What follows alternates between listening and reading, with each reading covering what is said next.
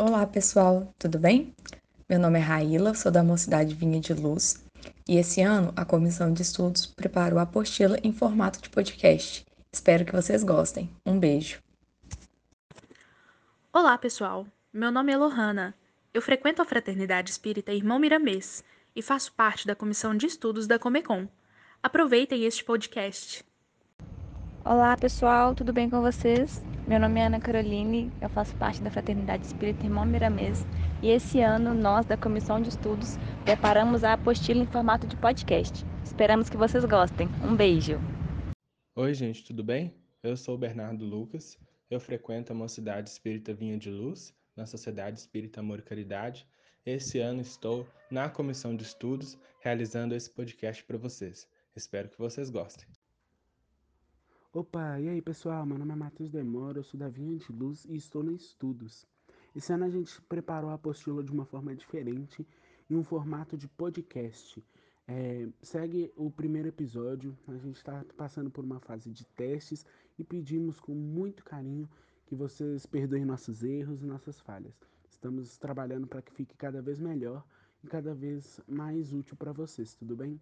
É, muito obrigado e fiquem com o podcast. Fazer um, um breve apanhado histórico para a gente saber de onde surgiu a mediunidade, se é que ela surgiu, né? Na verdade, ela sempre existiu. Então, com a nossa evolução, a gente foi descobrindo ela ao longo do tempo. Então, a mediunidade é uma faculdade inerente ao ser. E a comunicação entre os dois planos sempre foi conhecida, desde tempos que a gente nem lembra. E o sistema inicial desse intercâmbio foi a intuição. E quem fala isso para a gente é o André Luiz, no Evolução em Dois Mundos.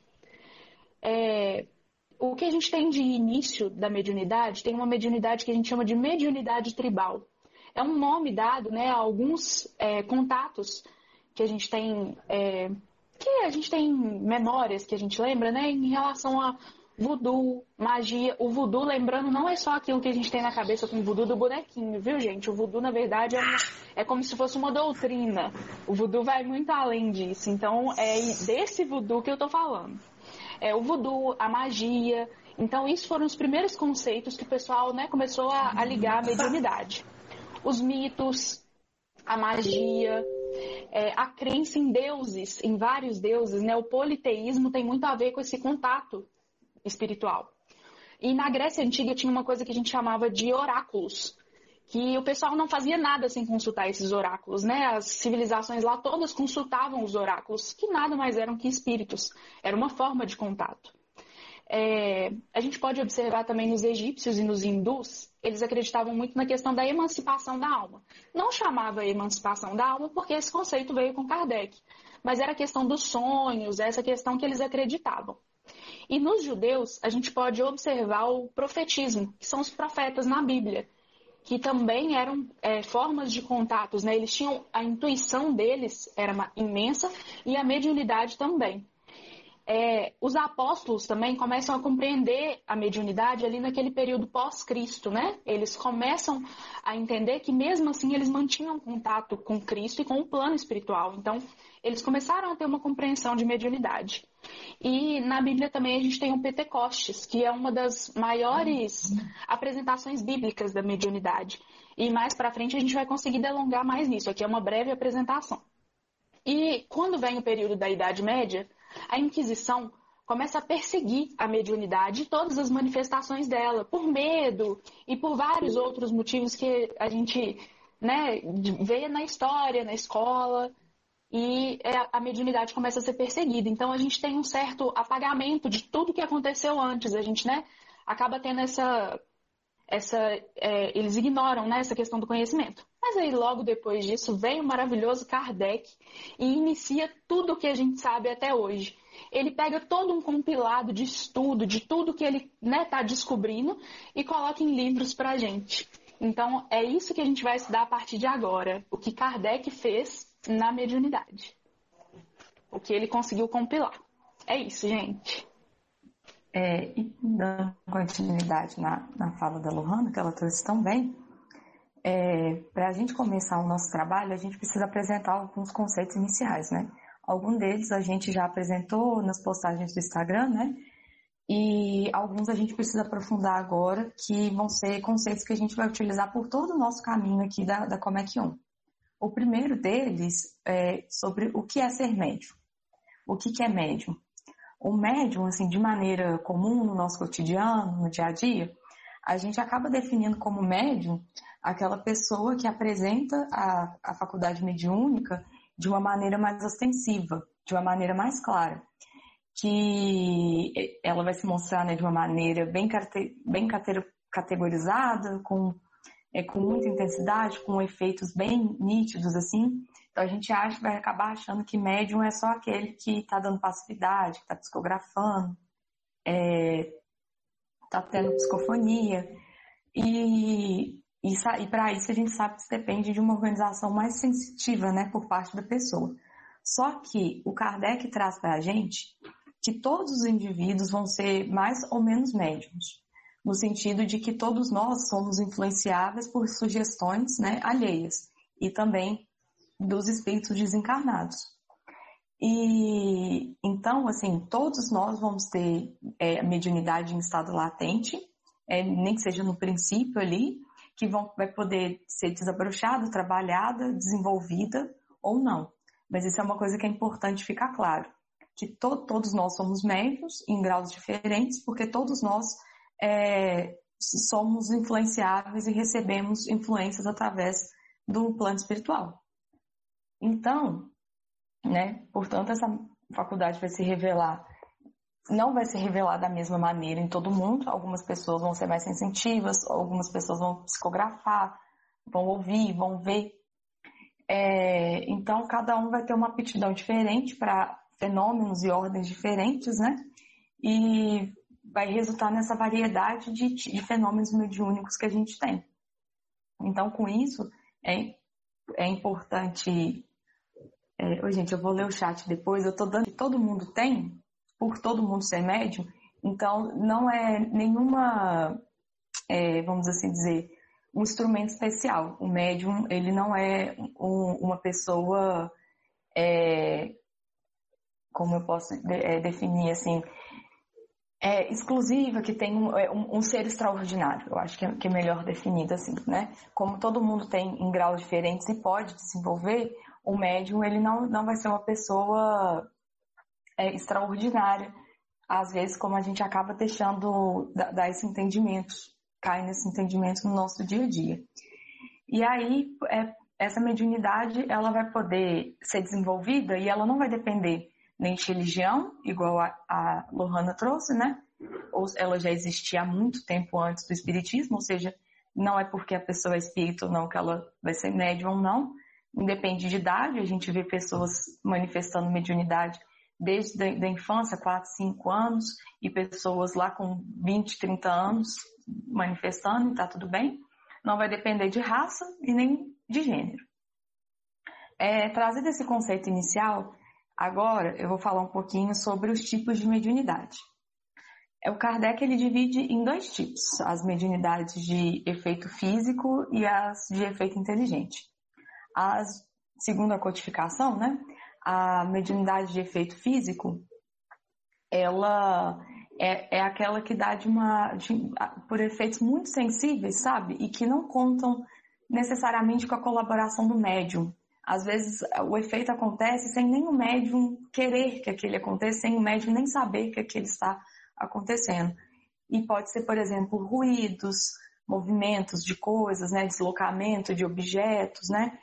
Esse, esse, tipo de mediunidade acontecia muito na época do Kardec, que a gente sabe que é o fenômeno das mesas girantes, né? Tava todo mundo ali no meio, de boa, né, na, na reunião, e a mesa começava a girar. Isso é um exemplo de mediunidade de de efeito físico. E aí, de acordo com o que o Kardec traz para a gente lá no livro dos médiums, o papel do médium nesse tipo de efeito mediúnico é, vai ser somente de, de, doação de ectoplasma, que o Kardec conceitua como um fluido vital, é, uma substância. É, é isso mesmo, Carol. Desculpa, desconcentrei de novo é, que, vai, que é, vai ser um subproduto do fluido cósmico é, universal. Né? E esses fenômenos eles vão poder acontecer de maneira espontânea, né?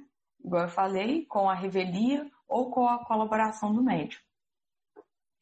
É, aí, o segundo tipo é o mediunidade de efeito inteligente. A de efeito inteligente, ela já vai precisar de uma colaboração mental maior do médium, por parte do médium. Porque nessa, nesse tipo, ele vai ser o intérprete das ideias transmitidas pelos espíritos, igual o livro dos, dos médiums vai trazer para a gente. É, ele, o livro do o espírito do médium vai estar ligado ao corpo, né, que vai ser usado pra, como meio para o espírito falar. E aí, nesse tipo de mediunidade, a gente já vai precisar que o médium esteja é, em boas condições morais, em bom preparo doutrinário, para que ele influencie o mínimo possível durante, durante essa mensagem. Quando a gente for estudar mais para frente, né, os como que funciona melhor o processo mediúnico e como que o médium influencia nesse, nesse recebimento dessa mensagem, a gente vai entender por que, que é tão importante assim o preparo do, do médium nessa, na, na atividade mediúnica, que não é simplesmente só, só fazer uma oração, sentar no dia da reunião mediúnica e dar passividade. Não, o, a função do médium vai muito além disso. Só que como hoje o nosso tema é curto, a gente vai só introduzir certos temas e mais para frente a gente vai é, estudar especificamente como esse processo mediúnico acontece, né? Como que o espírito ali manifesta e a importância do médium nesse meio. É, a gente pode dar alguns exemplos né, de efeitos inteligentes. Nesse momento agora a gente não vai entrar também especificamente neles, mas pode ser médios intuitivos, audientes, é, médiums falantes ou psicofônicos e os médiums psicográficos, né, que é o que a gente mais conhece aí.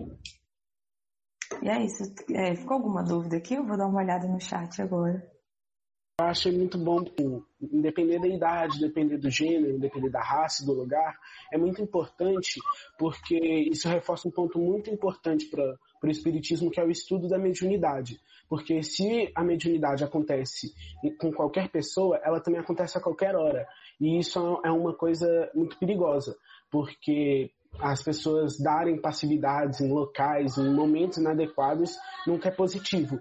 Né? Então, dar passividade numa aula, em qualquer coisa do gênero, nunca é uma coisa que a gente espera. Por isso que a gente estuda a mediunidade com tanto é, carinho né, na, na doutrina espírita, porque a mediunidade sem controle se torna um problema muito fácil. É, igual a, a, a Raila falou também, que a, a, mediunidade, a gente vai ir aprofundando né, cada vez mais, mas a mediunidade, a doutrina espírita também, tem o objetivo de transformar né, a humanidade. Então, a, a, segundo Allan Kardec, inclusive, né, no livro dos médiuns, no capítulo 29, eu acho, ele fala uma coisa que eu, que eu acho assim muito bonito, que ele fala assim: que importa crer na existência dos espíritos se a crença não te torna melhor o homem, mais benevolente, mais indulgente para com seus semelhantes. É, mais humilde, mais paciente na adversidade. De que serve o avarento ser espírita se continua avarento? Ao orgulhoso se conserva cheio de si, ao invejoso se permanece dominado pela inveja. Eu acho que a, o espiritismo, né, principalmente, mas a mediunidade está aí para melhorar o homem, né? Então a, a mediunidade ela tem esse objetivo, talvez primordial, de melhoria da, da, da humanidade e dos homens. E eu acho que por isso o estudo da mediunidade é tão importante para que a gente possa é, ter um controle disso, né, para não, não dar passividade para espíritos negativos e estarmos sempre na melhor sintonia, né? E é isso, eu acho. É, como todo mundo já falou, isso é só uma introdução ao tema, para a gente ter a curiosidade de pesquisar depois e justamente poder participar dos próximos eventos que vão acontecer tanto da próxima prévia quanto do evento em si da Comequion, onde nós vamos procurar é, abordar esses temas com mais profundidade. É claro que no, durante o estudo, às vezes isso pode não acontecer, mas nós vamos fazer o possível para atingir esses objetivos em outros meios, como nas postagens do Instagram, como nos stories, é, de outras formas também. Então, não deixem de acompanhar o nosso trabalho até fora dos encontros, porque ele é de suma importância. Aviso também que nós vamos ter a apostila num formato diferente, mas isso é novidade para depois. É, então, para a gente é, finalizar essa nossa grande introdução sobre o estudo da mediunidade, vamos falar um pouco sobre a energia. Porque como se dá essa, essa como que a mediunidade se dá? Como que esse fenômeno consegue é, permanecer conosco durante a história por tanto tempo e influenciando tantas pessoas de tantas épocas diferentes e ainda estar presente nos nossos dias atuais. É, isso se dá a partir de uma coisa que é intrínseca a todos nós, seres humanos, né? E, e encarnados e desencarnados, que é a, a, energia que há em nós. O Kardec vai colocar para nós, é, numa pergunta do Livro dos Espíritos, a questão 27, ele, ele pergunta sobre o que, o que é que existe de fato, né? O que é que existe é, que compõe o nosso universo e os espíritos respondem para ele que são duas coisas, o espírito e a matéria. Um atua sobre o outro para poder co-criar é, e, e se moldar de forma que possa evoluir moralmente e intelectualmente. Então, o espírito, diferente da matéria, seria o princípio inteligente, né? Ele que, ele que toma um impulso, ele que tem a vontade para atuar sobre a matéria que é inerte.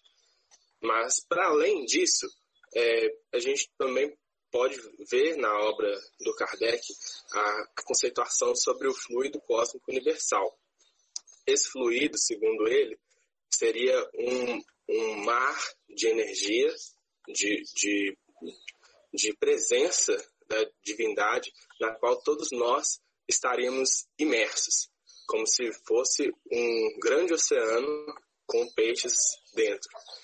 E isso é um conceito muito interessante porque ele é criado, trabalhado, abordado durante o século XIX, onde existia realmente teorias é, pensando isso no sentido físico, que todos nós estaríamos imersos num, numa grande forma de energia e que fisicamente isso atuaria sobre nós. É, no sentido físico, essa teoria já foi é, explicada de outras formas e não foi utilizada dessa, dessa maneira, mas nós sabemos que a questão da energia aqui, ela tem muitos, muitos graus, muitos níveis de sublimação. Então, num nível mais, muito mais do que a gente imagina, de, de leveza, de pureza, de sublimação, a gente ainda precisa dessa, dessa, dessa teoria do fluido cósmico universal para poder explicar os fenômenos mediúnicos. Porque a partir dele, a gente consegue perceber como o pensamento atua sobre a matéria. E isso é uma coisa muito importante.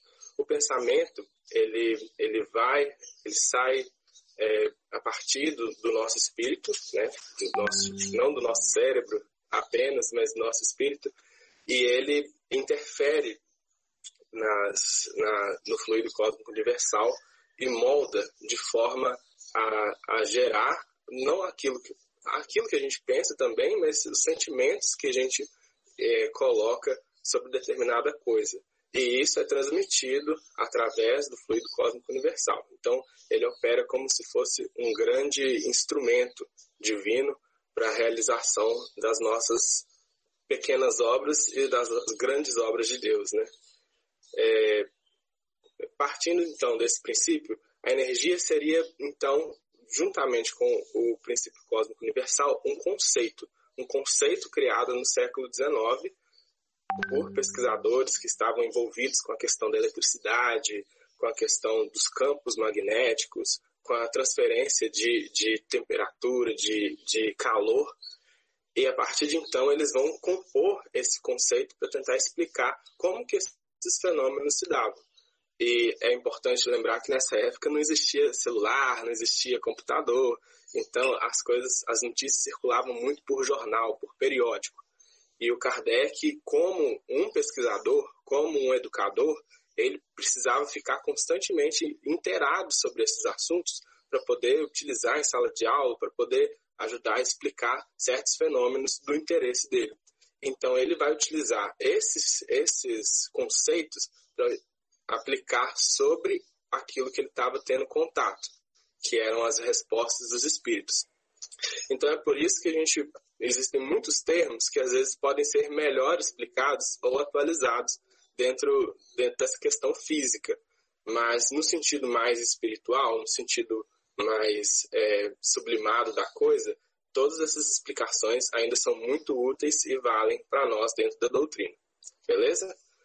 É, como que se dá então essa transferência de energia? Ela se dá através do fluido cósmico, como a gente já falou, e da nossa energia vital, que é aquilo que nos mantém vivos e que nos prende o nosso espírito ao nosso perispírito e ao nosso corpo.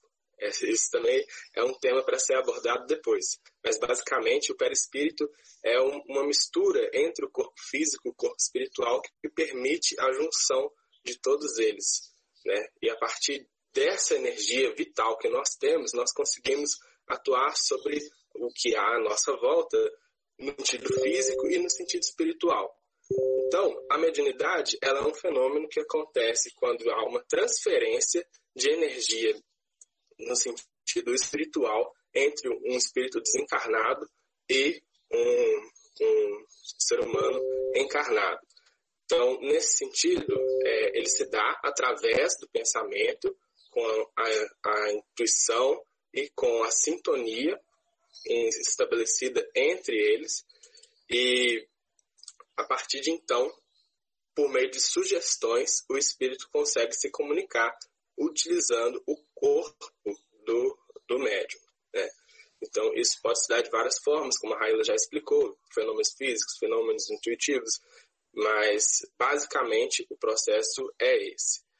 E quanto a isso, só para a gente encerrar, porque daqui a pouco a minha fala já está se estendendo, é, quanto a isso, a gente recorre de novo ao texto do dia em que o Paulo vai escrever, né? Uma, uma coisa que achei, a gente achou bastante interessante quando a gente estava é, estudando, selecionar esses textos, que é: temos, porém, este tesouro em vaso de barro, para que a excelência do poder seja de Deus e não de nós. Então, o Paulo está falando basicamente como que é um, uma coisa grandiosa, né? Esse, esse dom, entre aspas, que é de todo mundo, que habita em cada um de nós porque a manipulação desse tipo de energia, a manipulação, a, o estabelecimento de uma comunicação com os, os, seres já desencarnados, ele pode ser feito através de todo, de todo mundo, de formas diferentes. E dentro desse e esse, essa potência está dentro de nós, que somos apenas frágeis jarros de barro, que um dia vamos de, o nosso corpo vai deixar de existir e dar lugar a outros que virão. Né? Então, basicamente, um panorama geral. Depois, quem quiser mais informações sobre o tema, pode procurar a gente.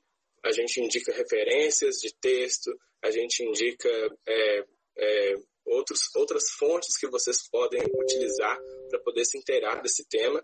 E, mais uma vez, nós vamos aprofundar isso durante os próximos dias de encontro. Beleza? E aproveitando também, pessoal, a fala do Matheus, da Raila, do Bernardo da Lohana, no sentido do cuidado que a gente precisa ter com relação à mediunidade, à passividade. O médium ele precisa estudar e precisa se conhecer também, identificar o, o, os sintomas né, de uma necessidade de comunicação de um espírito, o que está acontecendo naquele momento, como a gente falou, não tem hora nem lugar para acontecer, então a gente tem que estar tá preparado para dar um certo freio para a mediunidade não se manifestar em locais que, que, que, a, gente, a gente não tem um preparo, né? E uma forma muito boa de ajudar a gente a estudar, a se conhecer e a manter os nossos espíritos protetores, a equipe espiritual do nosso lado, é fazendo o culto do evangelho no lar. Isso é de suma importância, pessoal, não só para a mediunidade, mas para o equilíbrio do lar, da região, o nosso equilíbrio próprio, é muito importante. Então, é, reservem um momento na semana, não precisa ser um, um, um período longo, 30 minutinhos do, do dia já está ótimo. Então, conversa com a família, se possível, se não possível, façam sozinhos, não tem problema, façam em voz alta, separem um livro de, de leitura, Palavras de Vida Eterna, Fonte Viva, Jesus no Lar, usem a Bíblia do Caminho, que tem muitos livros de graça, tudo na internet e façam a leitura essa inicial, a leitura desse texto e, se possível, uma passagem do Evangelho ou da Bíblia, conversando em voz alta, é, fazendo a leitura do que da mensagem que saiu e trazer esse, esse conforto para dentro do lar, que é muito importante e ajuda a gente demais. Ok? Fica aí o nosso recadinho. Se você ok tiverem dúvidas, falar. Alguém abre o microfone. É, não, é só para perguntar. O André queria falar. Isso, o André quer fazer um comentário. Ah, tá. É, eu, eu queria fazer um comentário, na verdade, sobre o aspecto social assim da mediunidade que a gente precisa lembrar, porque é, é, muito importante a gente lembrar que o espiritismo, ele, pelo menos eu vejo assim, né? O espiritismo ele não é a primeira, ele não é a única, nem a futura religião e por, conta disso, a gente tem que lembrar que a mediunidade ela não é do espírito, a mediunidade ela é do humano. A mediunidade ela é uma faculdade dos seres humanos. E a gente tem que tomar muito cuidado na hora da gente falar sobre mediunidade, na hora da gente trabalhar com mediunidade, pontuando esses aspectos que o Kardec traz de forma muito racional, inclusive. A gente tem que tomar muito cuidado de não projetar isso em outros grupos religiosos e causar um certo julgamento porque esses conceitos, esses estudos que a gente traz para o contexto espírita, ele serve para o contexto espírita, né? A forma como outros grupos religiosos entendem a faculdade, entendem a mediunidade e professam de alguma forma, isso seja da forma como eles entendem, a gente tem que tomar cuidado para não julgar como bagunça, para não julgar como viciado, para não julgar como algo externo julgar dessa maneira muito externa, às vezes, que a gente faz, né? Então, a gente tem, acho que esse é o ponto. Cuidado com o julgamento e, e, e como a gente estuda mediunidade serve pra gente, quanto espírita, por como a gente entende o, como deve ser o contato com os espíritos, né? Para como a gente entende o objetivo com o contato com os espíritos. Nossa, o André falou tudo mesmo. Porque, inclusive, né, inclusive, como a gente estuda é, cultura humana, antropologia e sociologia, a mediunidade, talvez não com esse nome, é um dos princípios da cultura humana. Então, tipo, está presente desde sempre e é uma das características base para se identificar um povo. Então, assim, é, eu, eu acho talvez não a palavra correta seja prepotente, mas talvez seja meio prepotente da parte espírita achar que a mediunidade é exclusiva nossa, porque não é. Mas tipo, a gente pode tratar ela com mais carinho ou com mais estudo, mas não é uma coisa espírita, é uma coisa humana que está presente em todos os povos, em todas as religiões.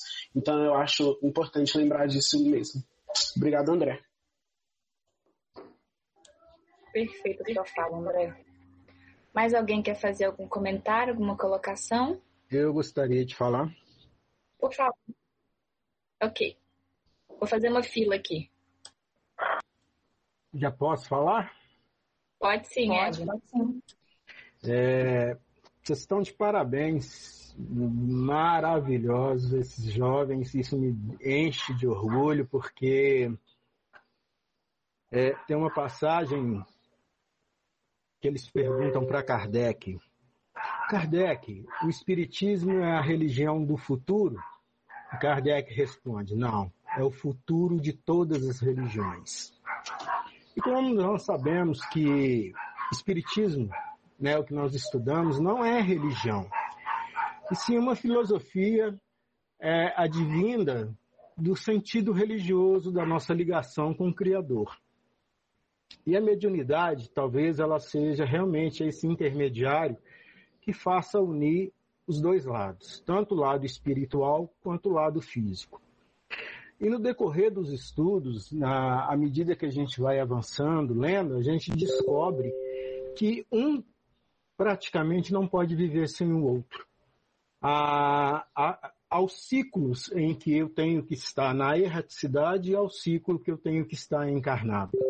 Isso é muito importante para que eu possa ter é, o aprendizado total. Não adianta eu querer só ficar no mundo espiritual achando que lá vai ser melhor e nem toda vez que tiver a oportunidade de reencarnar eu quero vir para poder melhorar. Primeiro porque quando chegamos aqui, em razão do, do fato do esquecimento, é, é onde nós tropeçamos muita, muitas vezes na nossa caminhada. Mas é necessário lembrar que o verdadeiro espírita, ele não, apesar da fala do André ser maravilhosa, você está muito sumido, viu, André? É, ela ser maravilhosa, sim, esse cuidado que nós temos que ter, porque nós temos que é, não criar essa situação e nem fingir, mas temos que ser realistas, sim. A, a nossa condição, nós que somos estudiosos do Espiritismo, é, nós temos sempre que moderar, porque foi isso que Jesus nos ensinou: moderação. Jamais vou atacar a um irmão meu porque ele é, segue outra doutrina religiosa ou porque ele diz que o Deus dele é melhor do que o meu. Não, nós sabemos que, o Deus, que Deus é único, é um só. Jesus é único, é um só. Nos princípios básicos, aqueles 15 princípios básicos, eu brinco muito nas minhas palestras, é que enquanto nós estamos lá falando de Deus, de Jesus, é uma maravilha, porque, né, estão acima de nós. Mas quando chega em espíritos, que é o terceiro item, né, do, da, dos princípios da doutrina espírita, começa a bagunça ali. Porque tem o espírito encarnado e o desencarnado. E aí começa a bagunça. Por que, que começa a bagunça? É porque cada um que chega aqui, né, na, na, na sua encarnação, ele vai adotar algum sistema próprio dele.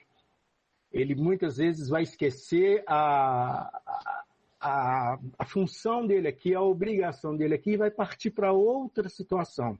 Pode ser melhor, pode ser pior. É quando nós dizemos a, a danada da escolha, né? Quando fazemos a escolha é, e as escolhas sempre nos levam para dois caminhos, ou para o bem ou para o mal.